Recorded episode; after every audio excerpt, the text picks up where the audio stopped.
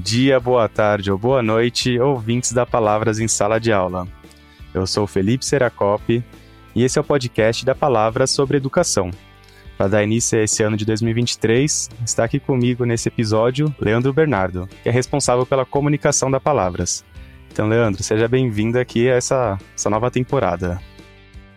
Olá, Felipe, tudo bem? É, mais um ano aí, chegando com muitos programas em mente e muitos programas para a gente fazer.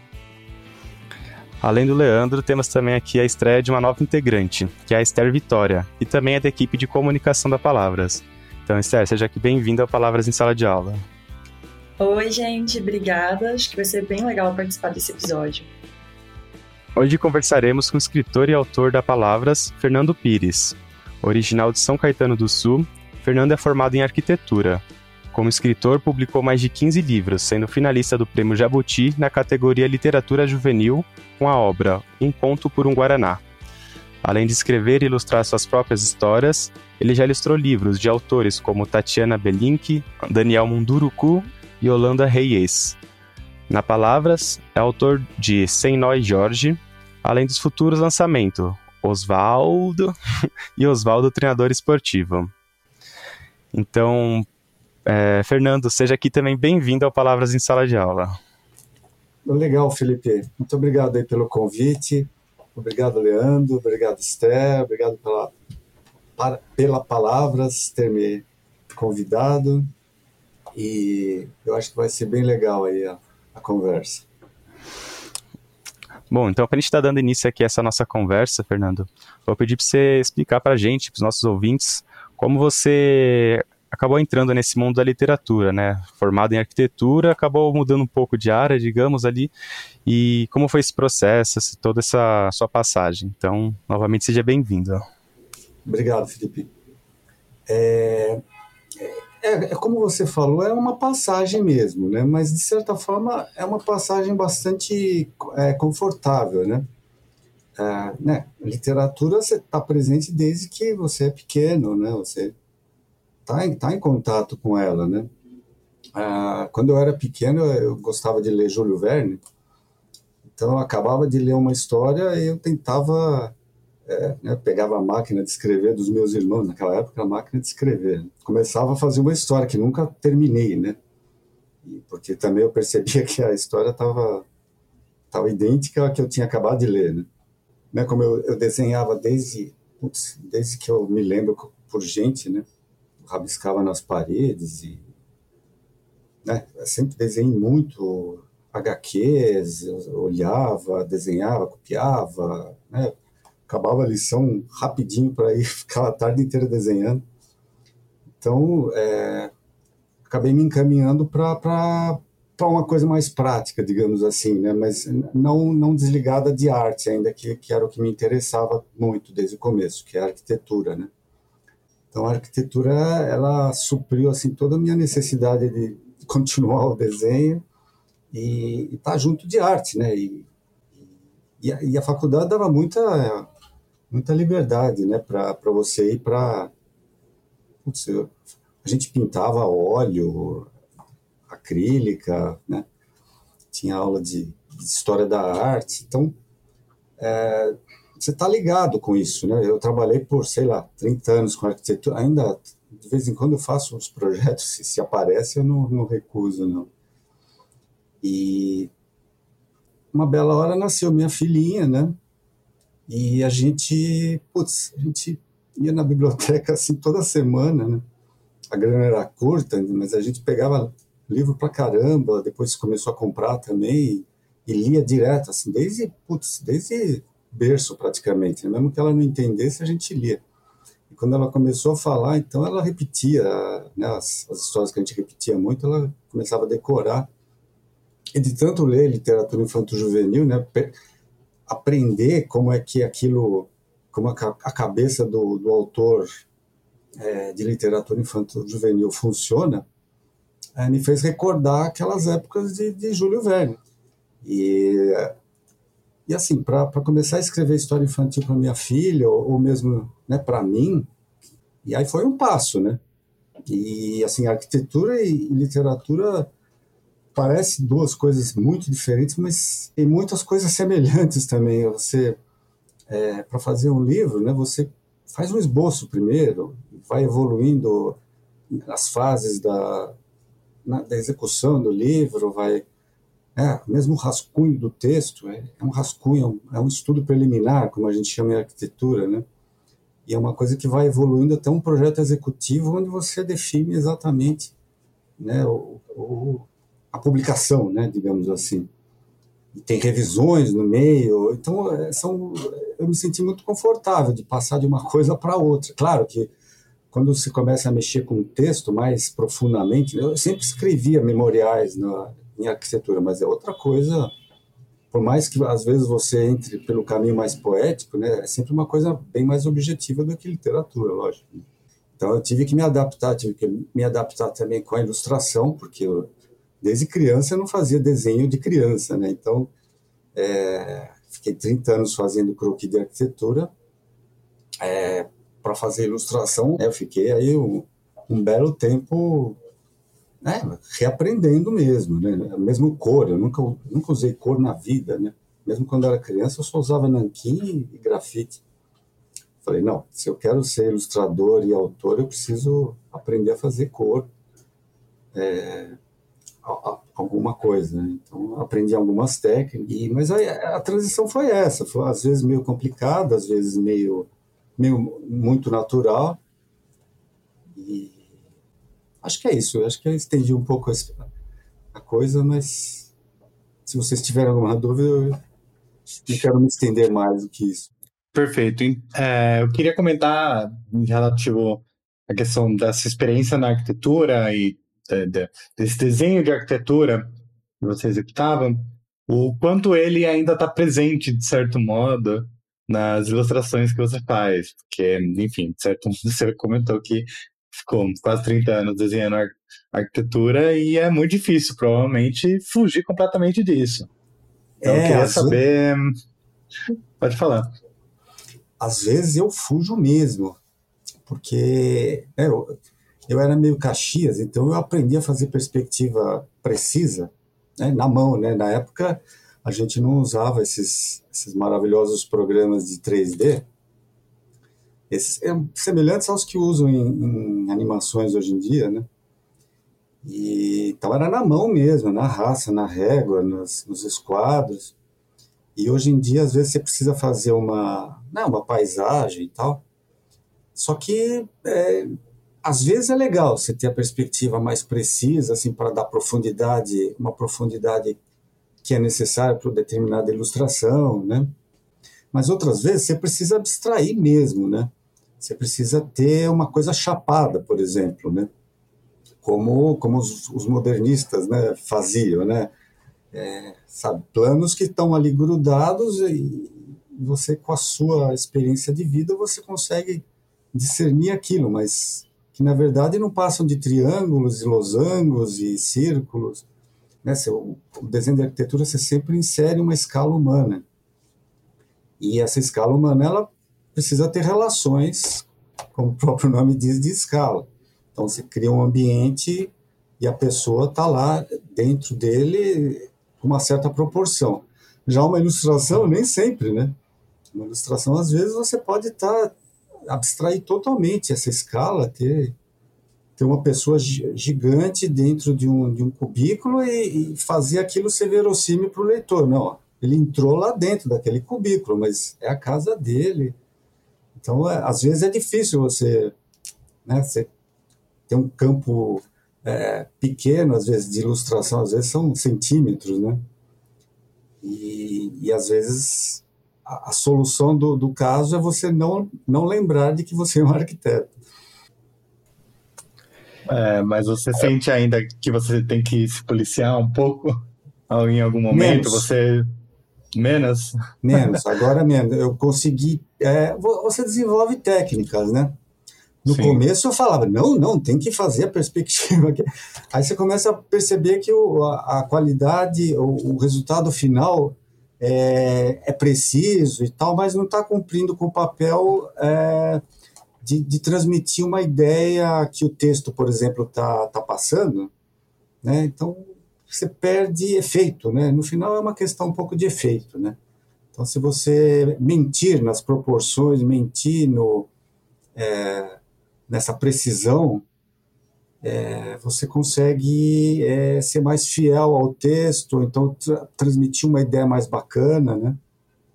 né? Tem coisas importantes que você precisa mostrar numa ilustração e, e tem histórias, né? A ilustração é, ela, ela tem uma coisa interessante que você pode contar é, mais histórias do que é, do que mostrar coisas, né?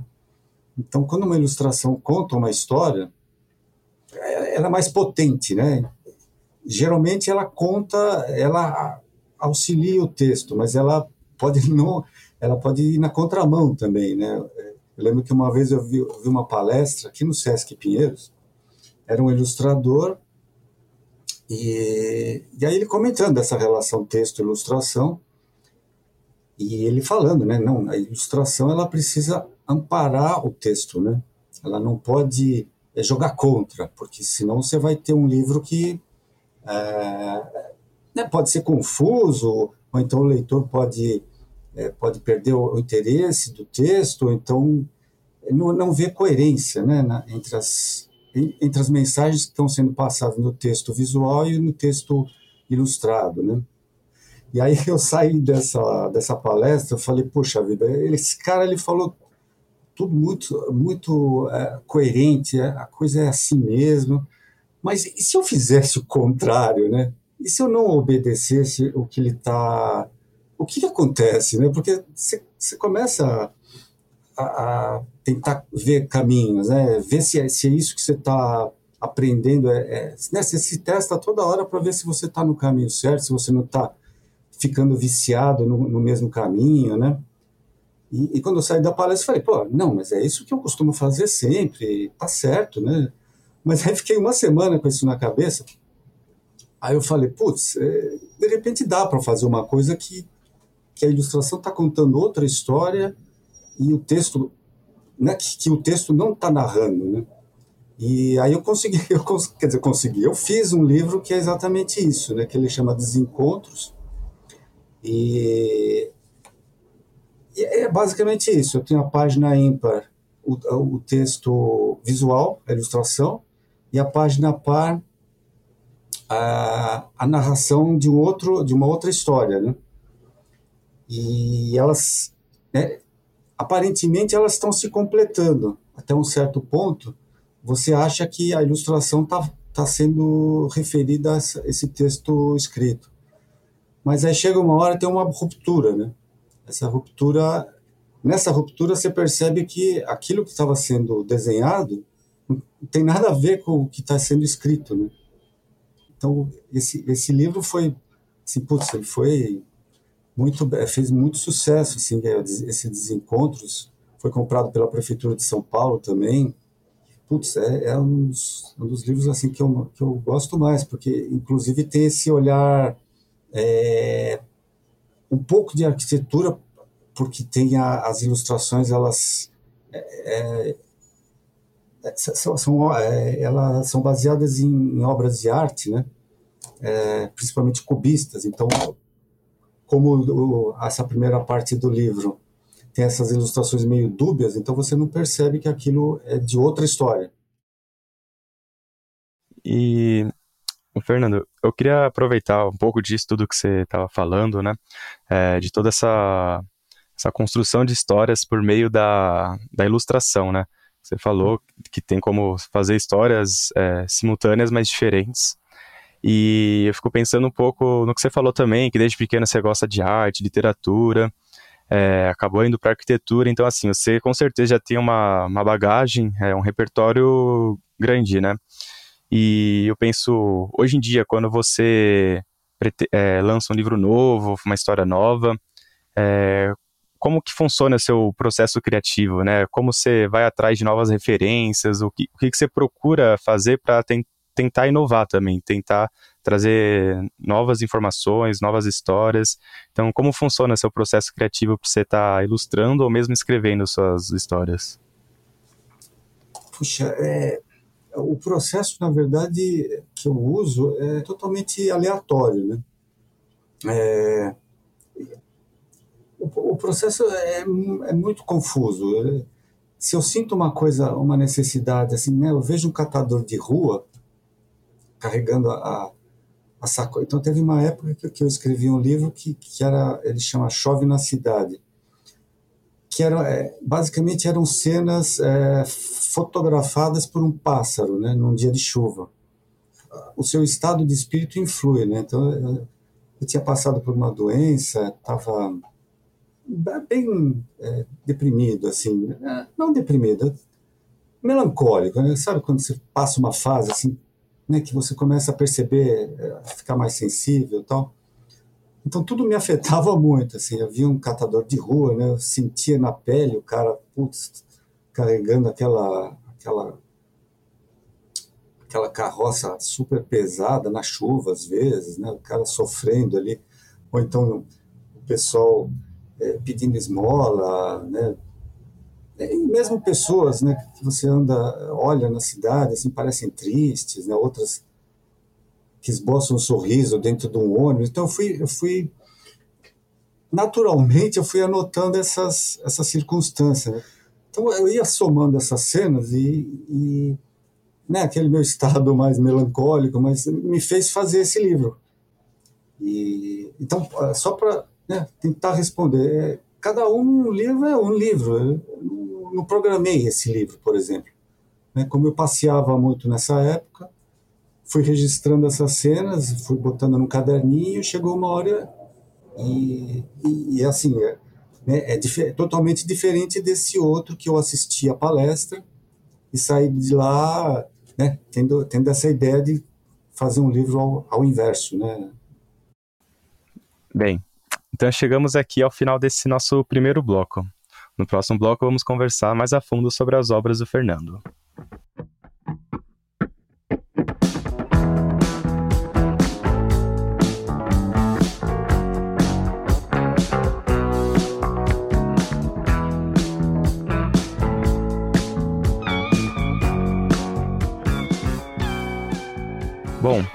Dar início aqui nesse nosso segundo bloco, Fernando, uhum. é, eu queria fazer uma pergunta sobre o livro Sem Nós Jorge, né?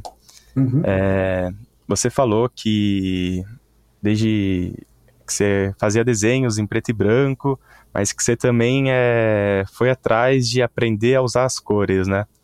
E nesse livro você acabou optando mesmo pelo, pelo preto e branco, né? É, na, sua, na, sua, na sua produção mesmo escolhendo as cores, você aprendendo a usar as cores, você optou pelo preto e branco, né? Por que você fez essa preferência nessa, nessa obra específica? Então, uh, Felipe, é, não foi a primeira obra que eu, infanto juvenil, que eu usei o, o PB, né? É, eu tenho o Júnior e os Biscoitos e Zumbis, é, que é uma obra, assim, é, urbana, né? E, e como eu lia muito quadrinho quando era pequeno, e eram quadrinhos dos meus irmãos, que eles são 12, 14 anos mais velhos do que eu. Então eram de uma geração já meio que anterior às cores nos quadrinhos. Então os, os ilustradores, eles usavam o preto e branco com aquelas retículas muitas vezes, né, os, os pontinhos. E assim, era informação é, muito pouca, né? É, o recurso era mínimo com a potência é, máxima, né? Então isso, isso do, do, recurso mínimo sempre me, me impressionou muito, né? Depois que você começa a, a, desenvolver um pouco mais a técnica, você fala, putz, como esses caras eram bons, né? E, e foi o que eu tentei fazer no Senhor e Jorge. É, eu cheguei para a Vivian, a editora, né, Vivian Penafiel, e gente, eu falei, puxa, Vivian, esse livro está muito, muito bom para ser em PB, porque a maioria das cenas é, se passa de noite. Né? É, o público-alvo eu acho que pode aceitar. E, e, se eu colocar cor, vai ficar legal também. Posso colocar duas cores de repente. Aí eu fiz uns testes tal e a gente falou não, eu acho que eu acho que dá para encarar. O público ele vai sentir uma diferença assim, mas é, eu acho que pode ser uma novidade, é, né, voltando àquilo que eu falei de tradição. Né? Na verdade, era um, é um, era um problema técnico que esses HQs da minha infância tinham. Eles não conseguiam fazer aqui, o miolo colorido, porque não, não tinha máquina, não tinha grana, sei lá. Era um recurso técnico, mas que eles resolveram muito bem com, só com um desenho puro. Né? E, mas é que, que aquilo é uma estética, acabou virando uma estética, né? Para mim, pelo menos. E em conversa com a Viva, assim, em cinco minutos ela falou: não, acho que vai ficar bem legal, vamos, vamos partir para isso. É interessante que você comentou sobre como a ilustração, de certo modo, ajuda a dizer um pouco sobre a história do livro, porque o fato da, da história ocorrer na maioria do tempo à noite, uhum. e o uhum. preto e branco ajudar a colaborar com isso, eu acho muito interessante. E pensando nessa questão, eu fiquei, eu queria até que você comentasse, porque eu fiquei bem curioso para saber, é, como foi a origem dessa história do, da Sino? Como que você surgiu com essa ideia da cachorrinha só para comentar rapidamente da cachorrinha causando no zoológico. Como que surgiu essa história?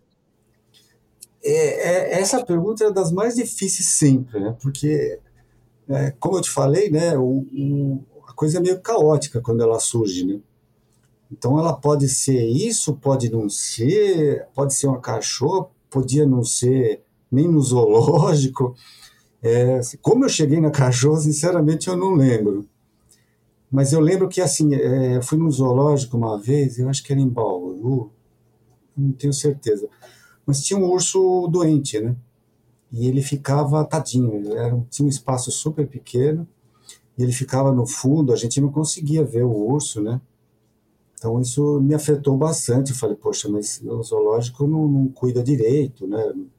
É, o zoológico começou a parecer uma coisa é, negativa para mim, né? Não, não igual um circo que, que os circos antigos, né, que eles meio que prendiam mesmo os animais e faziam eles fazerem coisas que, é, só de estar tá preso já, já é, né, não estar tá no habitat dele já é deprimente um pouco, né? Mas aí eu comecei a ter uma impressão semelhante com o zoológico, né?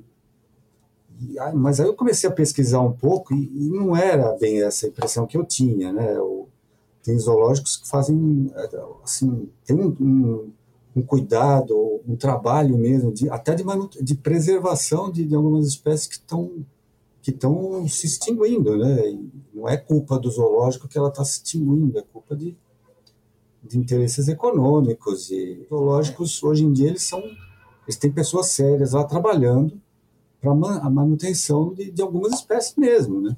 Tem, tem, espécies eh, animais que não existem na natureza e existem no zoológico. Os caras estão lá tentando é, revitalizar, trazer de volta para a natureza aquelas espécies. Né? Então, é, quando eu, li, como eu me aprofundei um pouco mais, falei, não, poxa, estou pré-julgando aqui. De repente, aquele urso lá estava sendo, né, estava sendo tratado da forma máxima que, que, podia, que a ciência podia fazer para né, conseguir resgatar a espécie e ele próprio, né?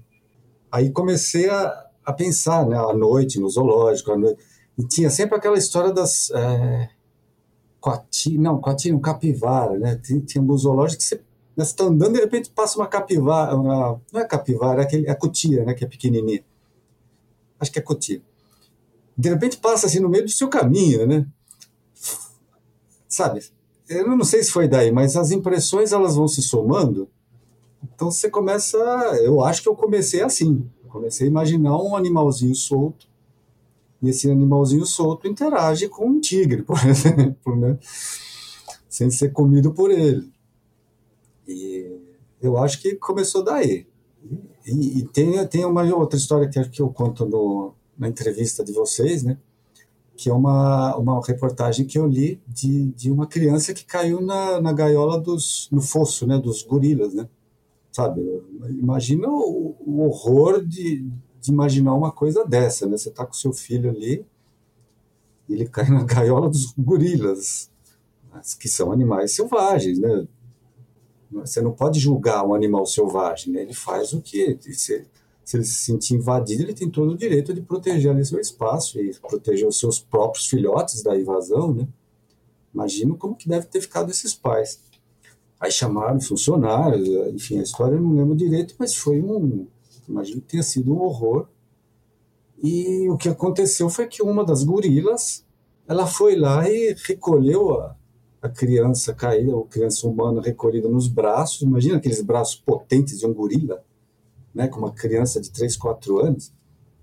E ela simplesmente depositou na porta da gaiola, né, porque os funcionários nem tinham conseguido entrar na gaiola ainda. Né. Imagina que tenha sido, um, mesmo para os gorilas, deve ter sido um, susto, né, ter, ter uma invasão ali. E, nossa, isso aí ficou muito marcado na minha cabeça, né? Porque, cara, você tá, você está esperando um, o desfecho de uma história de forma terrível, né? E aí você fala, pô, eu sou preconceituoso mesmo, ou, ou, o mundo não é esse que eu, que eu conheço, né? E, e a Senhor, ela tem um pouco isso, né? É, qual que é o limite entre, entre o humano e o animal? Sabe, existe, né? Eu acho que tanto um homem pode se comportar selvagemmente, quanto essa gorila essa atitude civil aí, né? É, a Senhor é uma, uma personagem bem divertida e o Oswaldo também é muito, muito legal. É, fala um pouquinho pra gente como é que foi a criação desse personagem, porque ele tem essa semelhança de ser um pouquinho arteiro, igual a Senhor, mas a história dele é muito diferente. Então conta um pouquinho pra gente. Uhum. É, o Oswaldo, é, eu, eu, lembro bem como surgiu. É, um dos poucos. Assim, meu agente na época, o Alexandre Fatioli, ele sempre me dava ideias, assim, ah, por que, que você não faz um livro assim? Por que, que você não faz um livro assado? Eu já tinha escrito alguns sobre animais, então ele falou, ah, por que, você não faz uma espécie de enciclopédia de animais, né? Então vai lá, A, B, C, D. E aí você, né, você dá uma, uma panorâmica assim, sobre os animais para as crianças, né? Elas aprendem fatos curiosos sobre os animais, esse tipo de coisa, né? Falei, não, Alexandre, a ideia é legal, é, né? Mas sabe, sabe quando você nunca vai para frente com a coisa? Aí me perguntou de novo, eu falei, é que é meio quadradinha a ideia, meio eu não estou conseguindo desenvolver, né? E aí eu percebi que o problema era meu, na verdade. Né? Eu tinha que pegar a ideia dele e romancear a coisa, né? Então, quando eu comecei a me libertar um pouco do, do termo enciclopédia, né? Falei, não, eu posso manter o, a ideia geral, que é dar, um, dar uma panorâmica sobre animais, né? Assim, sem, sem, sem intenção didática, nem, mas fazer uma brincadeira mesmo, né? E aí eu lembro que falei, bom, mas esse monte de animais soltos, o que, que eu faço com um monte de animais soltos? Né? Eu precisaria também costurá-los, né? E aí, eu, aí surgiu a ideia do macaco, né? Porque o, o macaco ele poderia, de certa forma, catalogar esses animais, né? Porque um, um, macaco ele tem muitas habilidades que nós temos também, tem dedos polegares, opositores, e ele consegue desenhar. Então a coisa vai indo, né? A ideia vai indo. Só que aí eu, eu falei, bom, mas esse macaco, eu não queria fazer aquela, aquela aquele lugar comum de macaco que está sempre tirando uma com os outros, né? Tá, tá, que tem essa, essa brincadeira né? do macaco que, que leva vantagem. Tá? Eu não queria ir por esse caminho. Então eu queria ir mais pelo caminho do macaco criança, né? Ele, putz, ele não entende qual, como que é esse mundo ainda, ele está aprendendo, né? Então o Oswaldo, Oswaldo, o primeiro, uh, ele é largado numa reserva natural, né? Depois de viver um tempo no, no laboratório com esse cientista meio maluco. Então, o que ele aprendeu com o cientista, que foi se apresentar gritando, e o alfabeto, ele, ele tenta, né, tenta jogar essa informação que ele já tem para conseguir amigos, né? Então, ele não sabe como, como arranjar um amigo, ele nunca, nunca fez isso, né? Então, o jeito que ele, que ele, que ele desconfia é berrando na frente do, do bicho e nem, nem desconfia que aquilo assusta, que, é, que não é essa a melhor forma de se chegar num amiguinho, né? Então, aí você começa a fazer relações, né? Com, como, como, como uma criança que nunca, que está zerada, né? Tem um HD zerado ali, tem, tem pouca informação de vida, é, como que ela chega no primeiro dia de aula para fazer um amiguinho, né? Então, a, a, intenção é fazer brincadeira, né? Então, é... E o Oswaldo, treinador esportivo, é... também foi ideia do, do Alexandre. Ele falou: Olha, a Olimpíada está chegando. É claro que eu não consegui terminar para a Olimpíada outra ainda, só terminei para essa. Mas não, não, era nem a intenção de lançar na Olimpíada, era mais a intenção da, da brincadeira mesmo, né? Assim como o primeiro era é, né, como se faz uma, uma amizade, como você se apresenta para um amiguinho. Esse é como vamos brincar. Agora, agora que você tem um amiguinho, como vamos brincar, né? E ele também não tem a mínima ideia de como, de como fazer isso, né? Eu não quis repetir muito as brincadeiras, mas eu quis manter o espírito de, de criança do, do, do Oswaldo. Então ele não sabe mesmo como é que faz as coisas. Começa a brincar, começa a, a treinar os seus, os seus atletas meio que sem perguntar, né? É claro que isso não dá certo, né? Legal. É, e fala um pouco pra gente, você, esses três livros que serão lançados agora pela Palavras, tanto o Senhor e Jorge, Osvaldo e o Osvaldo Treinador Esportivo, são para o público infantil, eles têm mais ou menos a mesma faixa etária, e tem um motivo especial que te fez querer escrever esses livros é, com essa linguagem mais para criança mesmo? E deixa eu só complementar também. Uhum. Eu queria também saber se, com o nascimento da sua filha, é, se também foi um, algo que influenciou, porque dele lidar com uma criança no dia a dia também pode gerar novas ideias. Então, só complementando também a pergunta da Esther. Ah, sim. Tem uma relação bastante grande com a minha filha, porque quando ela era bem pequena, tipo 8, 9 anos, é, eu fazia coisas para 8, 9 anos. É, é, é, muito engraçado. Quando ela começou a ler Harry Potter, né, a gente leu tudo junto, a gente fazia, ainda hoje a gente faz sessões de leitura antes de dormir. E aí você vai meio que evoluindo uh, na faixa etária também. Eu comecei a fazer histórias uh, meio que acompanhando a idade dela, né? E aí respondendo um pouco a Esther, é, teve uma época que ela já estava adolescente, aí eu senti a necessidade de voltar de novo, né? E eu fiz uma série de, de livros que é, é, são livros de só de imagens, né? É, livro de imagem, que é de uma menininha, a menininha do vestidinho rosa, e que ela sempre interage com um objeto e um animal.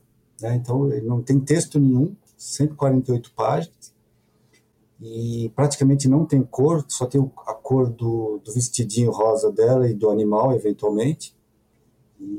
Então, é, né, minha filha estava adolescente, a relação, é, eu já estava escrevendo coisas para juvenil, mas aí senti necessidade de voltar para coisas pequenininhas, né? Porque, porque eu já tinha feito algumas coisas para os pequenos e aquilo fica na cabeça, né? Você, você fala, poxa, essa criança tem, tem essa, essa capacidade de, de entender outras coisas, né? E isso dá a possibilidade de, de como ilustrador, é, explorar novos, uh, novos jeitos de, de contar história, né? E assim, são recursos que você vai. É eu, eu, eu gosto de, do infantil porque ele tem, você consegue ter esses outros recursos, né? Além do pop-up, que é um, uma coisa que você é, faz a editora gastar um pouco mais de dinheiro, porque tem todas aquelas montagens, né? mas com, com, as próprias páginas do livro você consegue ter. É, você consegue recursos extras que, de repente, numa literatura adulta você esquece um pouco, né? Então é, é, é legal essa experimentação porque o, o livro infanto juvenil ele comporta isso, né? E eu gosto de, de, experimentar. Às vezes não dá certo, mas às vezes dá certo. Então vale a pena, vale a pena tentar, né? Legal. Bom, então chegamos aqui ao final desse nosso segundo bloco. No nosso terceiro e último bloco, vamos conversar sobre a relação do Fernando com o ambiente escolar.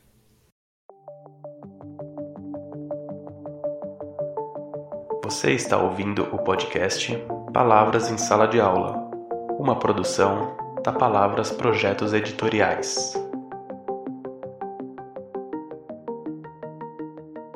É, Fernando, queria entender assim para você, é, você hoje como autor, ilustrador, como era a sua relação com os livros ilustrados, principalmente quando você era apenas um estudante, né? É, e em relação a esse sentimento que você tinha, é exatamente esse sentimento que você tenta passar nas obras que você faz, você tenta explorar outras, outras relações, enfim. É, como era essa relação e como que você pensa nela para construir suas obras também hoje em dia, pensando que vai chegar no dentro da escola, para alunos, crianças, enfim, toda essa comunidade, né? Uhum. Então, o, o livro ilustrado, quando eu era pequeno, não existia. Praticamente não existia. Esses livros do Júlio Verne que, que eu né, foram as primeiras coisas que, que eu li, eles tinham no máximo uma vinheta no início de cada capítulo, né?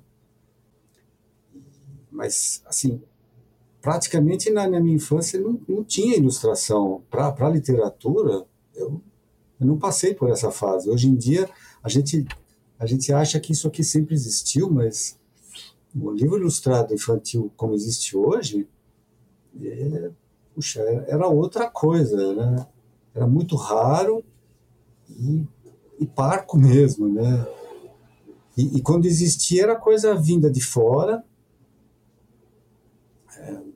Não, nos anos 50 tinha, mas era, sabe, era, era muito raro, era muito raro. Então, eu não, eu não sofri influência disso. É, meio que respondendo a sua pergunta, eu não, eu não recebi influência do, do livro infantil da minha época, porque eu não cheguei a, a manusear. Né? Muita gente lia o, o Monteiro Lobato, mas eu, eu, nunca tive coleção do Monteiro Lobato, li muito pouco dele, na verdade. Lia mais coisas estrangeiras mesmo. Agora, mais indo para o lado de você hoje, na sala de aula, apresentando o seu livro para os estudantes. É, como que você vê essa relação com as crianças, eventualmente com os jovens, é, nessa, nesses momentos que você eventualmente está lá, você é chamado para alguma escola para conversar uhum. com esses estudantes? É um grande barato, viu? porque a única exigência que eu faço é que a criança já tenha tido contato com o livro. Né? Ou o professor tenha contado a história, ou ele tenha mesmo o livro. E na maioria das, dos das escolas, os professores já fizeram até trabalhos, sabe? Às vezes as crianças me entregam versões do, da história, ilustradas muitas vezes.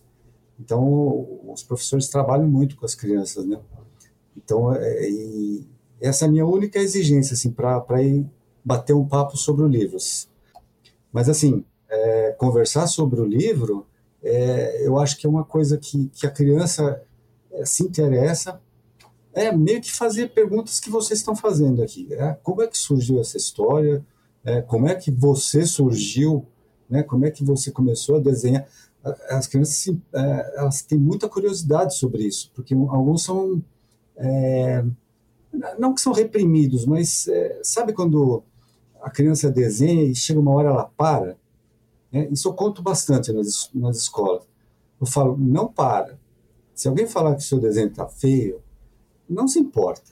Continua. Se você gosta, se você gosta, continua. E, eu, e eu falo sinceramente, eu não sou um grande desenhista. Eu gosto de desenhar, mas eu não sou um grande, sabe? Eu me comparo com o Dilon Moraes, com né, o Cárcamo, eu falo, não, tá louco, eu não sou isso aí, eu não, né, nunca vou chegar nos pés. Mas assim, eu gosto de desenhar. E eu sei que eu sei, eu, eu sei os meus limites, eu sei o que eu sei desenhar, e eu sei que basta, eu sei que, que com técnicas e com recursos, é, não estilísticos, mas com um pouquinho de, de inteligência, você consegue é, passar a ideia que, que, do texto que você precisa né? Eu consigo ser eficiente é, e gosto de desenhar. Então, é, eu não falo com essas palavras, mas eu, eu estimulo a criança a não parar. Ou, ou então escrever. Né? Teve uma escola que, que já era mais de, de, de ensino médio, e aí eu, eu percebi que estava todo mundo quieto. Né? Eu falei, mas é, eu escrevi essa história, né? depois de ler poesia de né, Fernando Pessoa, não sei o que. Aí quando você vai destravando algumas, algumas coisas, você, aí uma criança falou, eu, eu escrevo poesia, né? Aí outro levantou e falou também. Falei, puta, que legal. E você gosta de quem, sabe quando você percebe que tem uma, uma repressão assim, não vela, não não direta, mas velada, né? Então o cara não, não quer falar, porque ninguém falou ainda, né?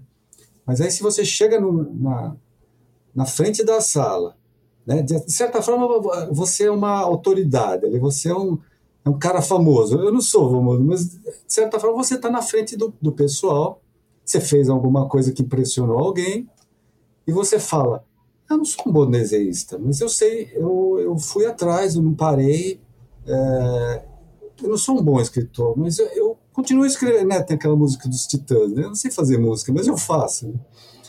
Então, você, o importante é isso, né? Você continuar.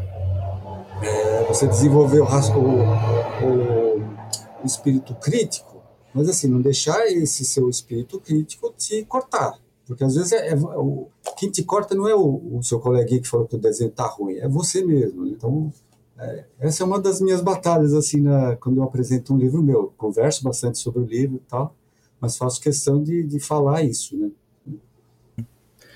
E conversando aqui com você antes de a gente estar tá tendo esse encontro agora, né? Você uhum. falou também que você chegou a ter alguns encontros virtuais, né, durante a pandemia, é, apresentando o seu livro. Você pode também falar um pouco como foi essa experiência? é, o impacto, né, de poder estar tá apresentando, falando uhum. presencialmente e também à distância com as pessoas, como que foi? Não, foi muito legal, porque senão eu, eu não estava saindo de casa e no começo mesmo, a primeira, a primeira virtual, cada criança estava em suas, em suas casas, né? porque era um momento crítico da pandemia. E já, já acho que no segundo, terceiro, aí já começaram a ir para a escola, mas eu não estava saindo ainda. Então, tinha algumas crianças né, bem separadinhas numa classe, cada uma levantava para fazer a pergunta ali no, no computador. E, e, foi legal porque teve essa possibilidade de, de certa forma, lutar contra um momento terrível, né? Mas assim tá longe do ideal porque o, a criança ela se sente meio meio castrada ali. É as professoras têm as perguntas prontas os alunos vão lá e leem uh, um ou outro mais saidinho brinca e a né, coisa às vezes melhora um pouquinho. Mas o, o encontro virtual hoje em dia pelo menos essas experiências que eu tive foram bem mais travadas do que do que na sala de aula que é aquela festa né? Não tem como conter o cara me perguntar por que, meu cabelo é branco. E, e, é um grande barato, né? Conversar sobre o seu livro, como surgiu as ideias, como é que eles fazem. E, e assim, né?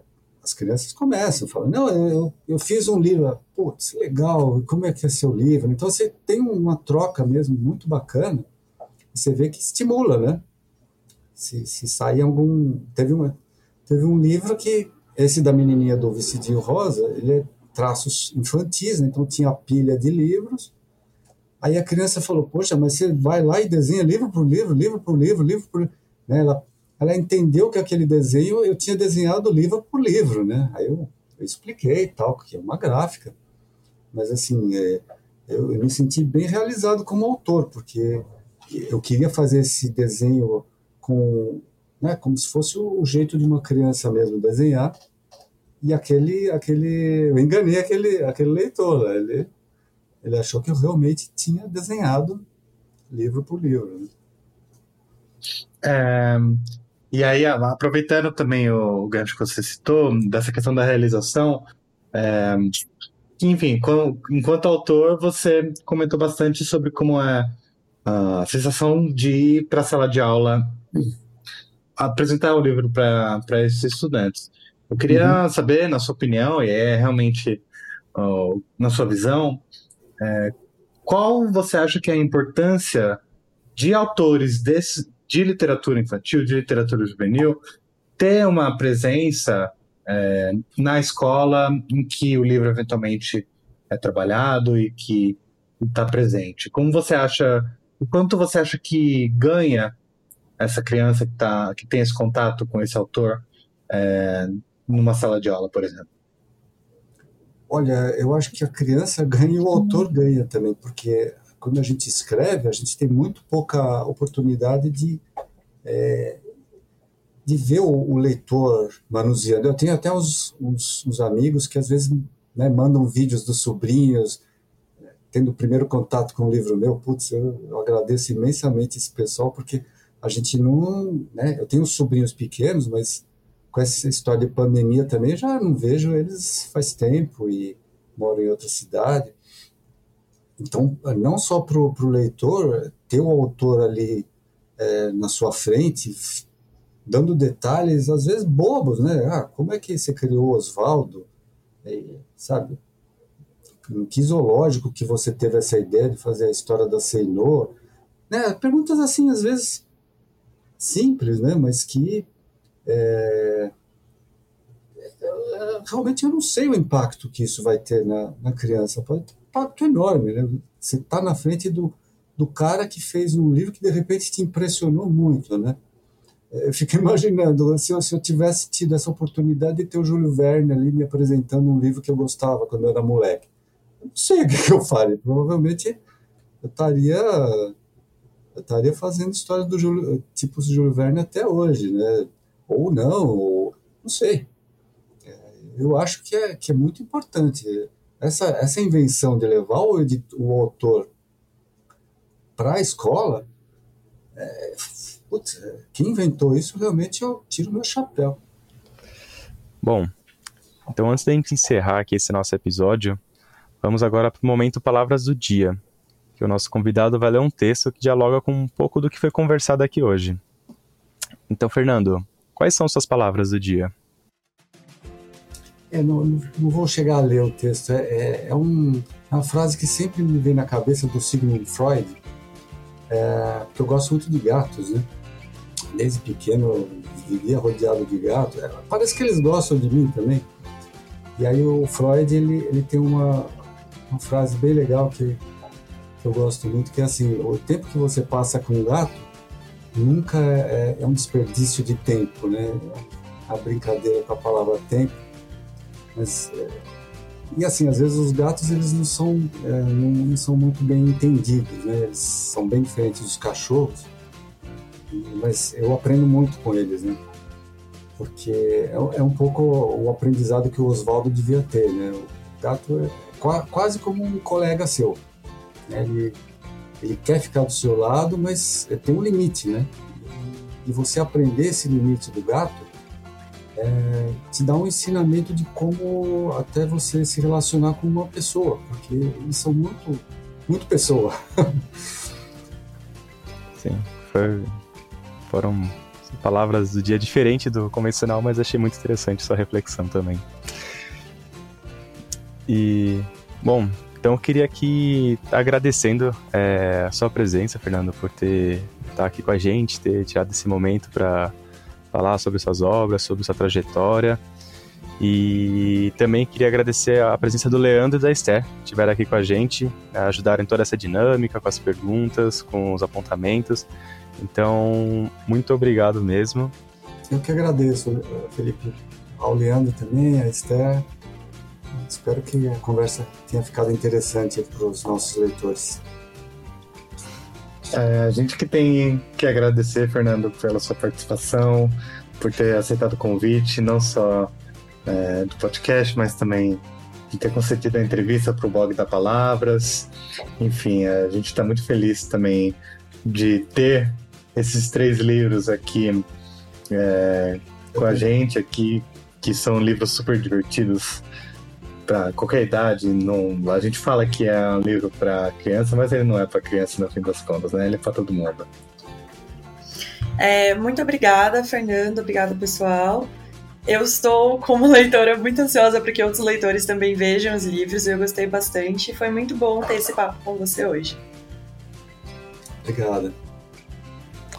Bom, então estamos encerrando mais um episódio do Palavras em Sala de Aula.